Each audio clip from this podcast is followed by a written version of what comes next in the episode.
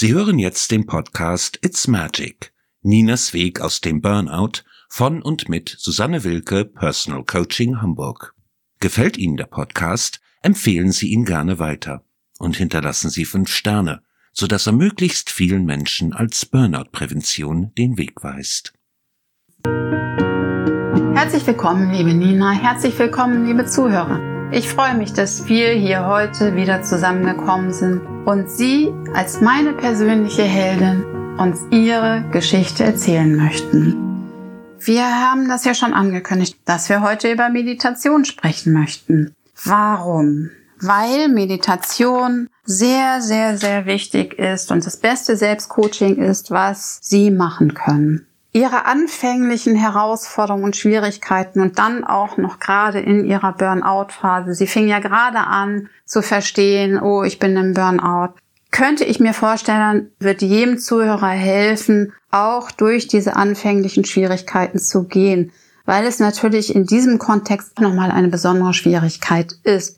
Dennoch ist es eine besondere Notwendigkeit gewesen. Wenn Sie jetzt einmal zurückschauen, was würden Sie sagen, welchen Stellenwert hat die Meditation in Ihrem Heilungsprozess gehabt? Einen riesigen.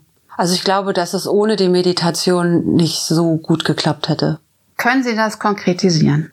Ja, es hat bei mir ja sehr lange gedauert, bis ich mich mit der Meditation an sich anfreunden konnte und mein Antreiber hat mir ja sehr geholfen, auch da dran zu bleiben und dass ich irgendwann wirklich zu dem Punkt komme zu erkennen, Meditation ist keine Strafe, sondern tut mir gut weil ich gelernt habe, dass mich die Meditation an einen Punkt bringt, wo ich mich selber beobachte. Also wo ich praktisch nicht mehr sozusagen mein Gedanke bin, sondern wie ich praktisch von außen auf mich heruntergucke und mich so agieren sehe und meine, mich so denken sehe, wie ich gedacht habe. Es hat mich in die, es hat mir eine Chance gegeben und mich in die Lage versetzt, Dinge anders zu machen. Also ich habe meine meine Muster dadurch offenlegen können, meine Denkweise, meine, meine Verhaltensmuster zu erkennen und so überhaupt eine Chance zu bekommen, zu begreifen, dass ich diese Muster habe und mich ein Stück weit neu zu programmieren, gesünder zu programmieren. Mhm. Programmieren klingt ja sehr technisch. So, das ist so, als würden Sie jetzt Ihren Computer sich hinsetzen, Ihren Computer programmieren. Hm, Was also, genau meint Sie damit? So ein Stück weit geht das in diese Richtung. Also wenn ich jetzt aber praktisch meditiere, dann kommen ja trotzdem die ganzen Gedanken und so. Also ich habe immer das Gefühl, wenn ich meditiere, kommen die Gedanken zu mir wie die Schmalzfliegen. Auf einmal kommen sie von überall her und tausend Gedanken. Aber letztendlich habe ich diese Gedanken ja den ganzen Tag, nur dass ich sie tagsüber nicht wahrnehme oder in meinem Alltag nicht wahrnehme, weil ich mich dann mit Dingen ablenke, zerstreue. Und auf dem Kissen werden all diese Dinge auf einmal so sichtbar. Und wenn ich dann merke, wie, wie zerstörerische Gedanken ich teilweise habe und äh, auch gegen mich gerichtete Gedanken, kann ich das sozusagen wahrnehmen und kann sagen, nee, diesen Gedanken möchte ich nicht mehr denken. Ich ersetze den jetzt durch einen anderen. Komme sozusagen in so eine, ja, ich, wie, ich, ich komme so wie in eine eigene Beobachterposition. Ich habe die Chance, mich selber zu beobachten. Genau, das ist das wunderbare Ergebnis der Meditation. Ich wie gesagt, ich sage ja auch mal, Meditation ist das beste Selbstcoaching, was Sie machen können. Weil jedes Thema, so wie Sie es eben so schön beschrieben haben, was Sie in Ihrem Alltag haben, nehmen Sie mit auf Ihr Kissen. Und das zeigt sich da. Sie haben vor allen Dingen auch die Chance, durch diese innere Verbindung, durch diese wiederum auch gleichzeitig beobachtende Position, die Chance, auch die Lösung in sich selbst zu finden sich selbst zu erkennen und die Welt zu erkennen. Das klingt jetzt sehr groß und es ist auch tatsächlich sehr groß.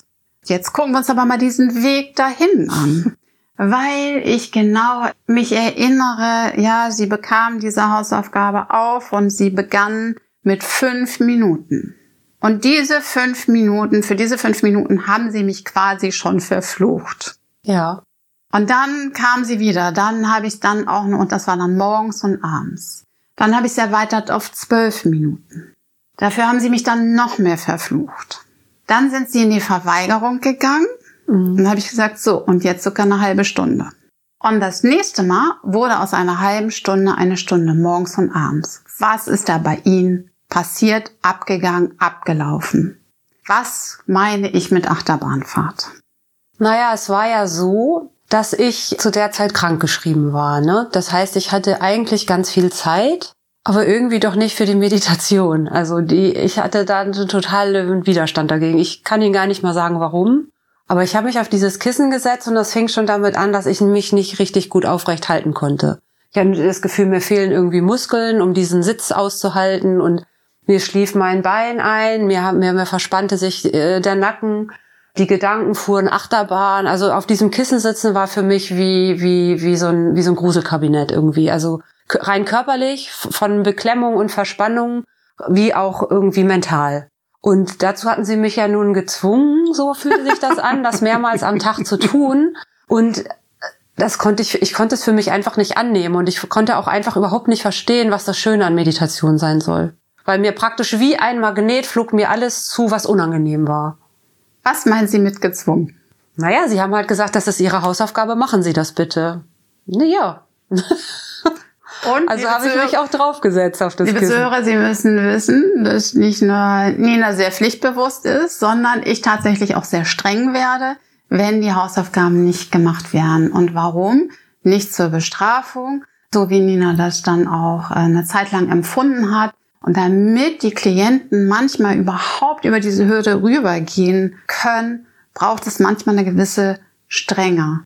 Strenger heißt dann eben, ich habe Ihnen dann zum Beispiel gespiegelt, naja, wenn Sie das nicht schaffen, diese halbe Stunde auf dem Kissen zu sitzen, wie wollen Sie denn das und das und das schaffen? Und wenn Sie sich diese Zeit nicht für sich selber nehmen, diese halbe Stunde, wie wollen Sie denn sich jemals überhaupt Zeit für sich selber nehmen? Ja, vor allen Dingen war das Paradoxe ja, Zeit war nun gerade wirklich nicht mein Problem. Absolut richtig. Und das zeigt es eben genau, wie sehr wir gerne in die Vermeidung gehen, um uns selber zu begegnen. Weil das, was ja, was ich gesagt habe, auch schon was auf dem Kissen passiert ist, ist nämlich parallel die ganze Zeit auch in ihrem Alltag passiert. Und ihr Alltag sah ja eigentlich so aus, dass sie sich regenerieren wollten. Und diese Achterbahnfahrt spiegelte sich halt unterschiedlich wieder. Und es war so, dass sie mir dann zum Beispiel mal eine E-Mail schrieben, mir geht es heute besonders im Vergleich zu Anfang der Woche richtig gut. Ich denke positiv, fühle sogar etwas Energie und bin guter Dinge. Irgendwie bin ich auch sehr erleichtert, weil ich weiß, dass ich mich auch noch weiter erholen darf mit einem Grinsegesicht. Hintergrund, sie hatten die Verlängerung ihrer Krankschreibung bekommen, die nämlich dann bis zum 20.02. ausgeschrieben war. Ursprünglich war sie bis zum 23. Januar und ursprünglich möchte ich noch mal kurz hier reinwerfen, wollten sie sich ja nur zwei Wochen krank schreiben lassen und dann wollten sie ja wieder arbeiten gehen. Das war dann eine Mail. Dann kam wieder ein paar Tage später, oh, mir geht es so schlecht und ich weiß überhaupt nicht mehr ein noch aus und genau diese Achterbahnfahrt hat sich natürlich sehr auf diesem Kissen gezeigt. Ja, ich weiß, dass auf dem Kissen teilweise die Gefühle so haltlos mich übermannt haben, so kam es mir vor. Also ich habe unglaublich viel geweint, also so haltlos, das kannte ich von mir gar nicht. Das hat sich im Nachgang dann aber auch immer sehr erleichternd angefühlt, ne? weil ich habe dann gedacht, so mit jeder Träne, die ich da vergossen habe, habe ich auch ganz viel Stress losgelassen und überhaupt losgelassen. Und an manchen Tagen fing das dann, das hat aber eine Weile gedauert, bis ich dahin kam. Ich hatte in diesem Burnout ja immer diese Sorge, wird das jemals wieder gut in meinem Leben? Kann ich einfach irgendwann wieder rausgehen und spazieren gehen? Kann ich all diese Dinge wieder tun? Werde ich jemals außerhalb Hamburgs mich bewegen können und so? Das waren ja so Sachen, die waren so außerhalb meiner Vorstellungskraft. Und wenn halt so die Gedanken so arg mit mir durchgegangen sind, dann hatte ich auch Tage, wo ich auf dem Kissen merkte, wow, ich komme hier zur Ruhe. Also das waren dann die Tage, wo ich so dachte, danke Frau Wilke, dass Sie die Meditation in mein Leben gebracht haben, weil ich dann merkte, das zentriert mich, es erdet mich, es bündelt meine Kräfte und ich stehe gestärkt von diesem Kissen auf. Jetzt unabhängig davon, ob das 15 oder 30 Minuten waren. Sie haben das ja auch sogar nachher bis zu einer Stunde auf die Spitze getrieben. Und, und an manchen Tagen war das halt einfach so, dass äh, sich da Gefühle ihren Weg geba gebannt haben, wo, die ich, den ich überhaupt nicht Herr werden konnte und die mir dann auch Angst gemacht haben, weil ich kannte mich bis dahin, dass ich funktioniert habe und ich kannte solche Gefühlsausbrüche von mir halt wirklich gar nicht und die haben mir Angst gemacht. Genau, und diese Angst, äh, die wurde dann erstmal besser, bis sie dann wieder anfing, auf einmal zu erwachen und sich zu steigern.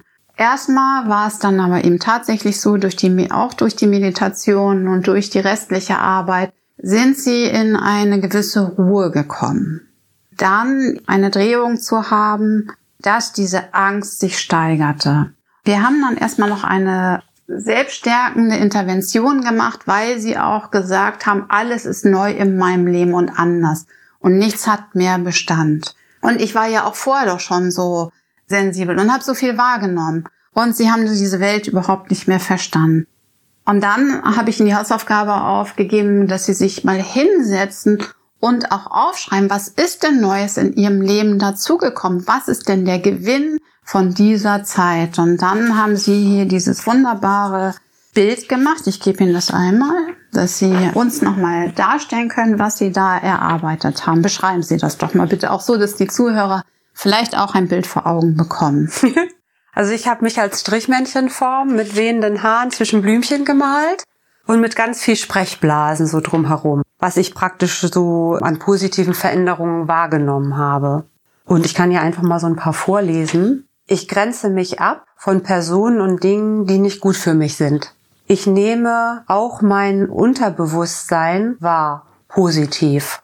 Ich meditiere, wenn es mir gut geht und damit es mir auch weiterhin gut geht. Ich verstehe, dass es nicht gut für mich ist, auf Krampf und durch Krampf etwas zu tun.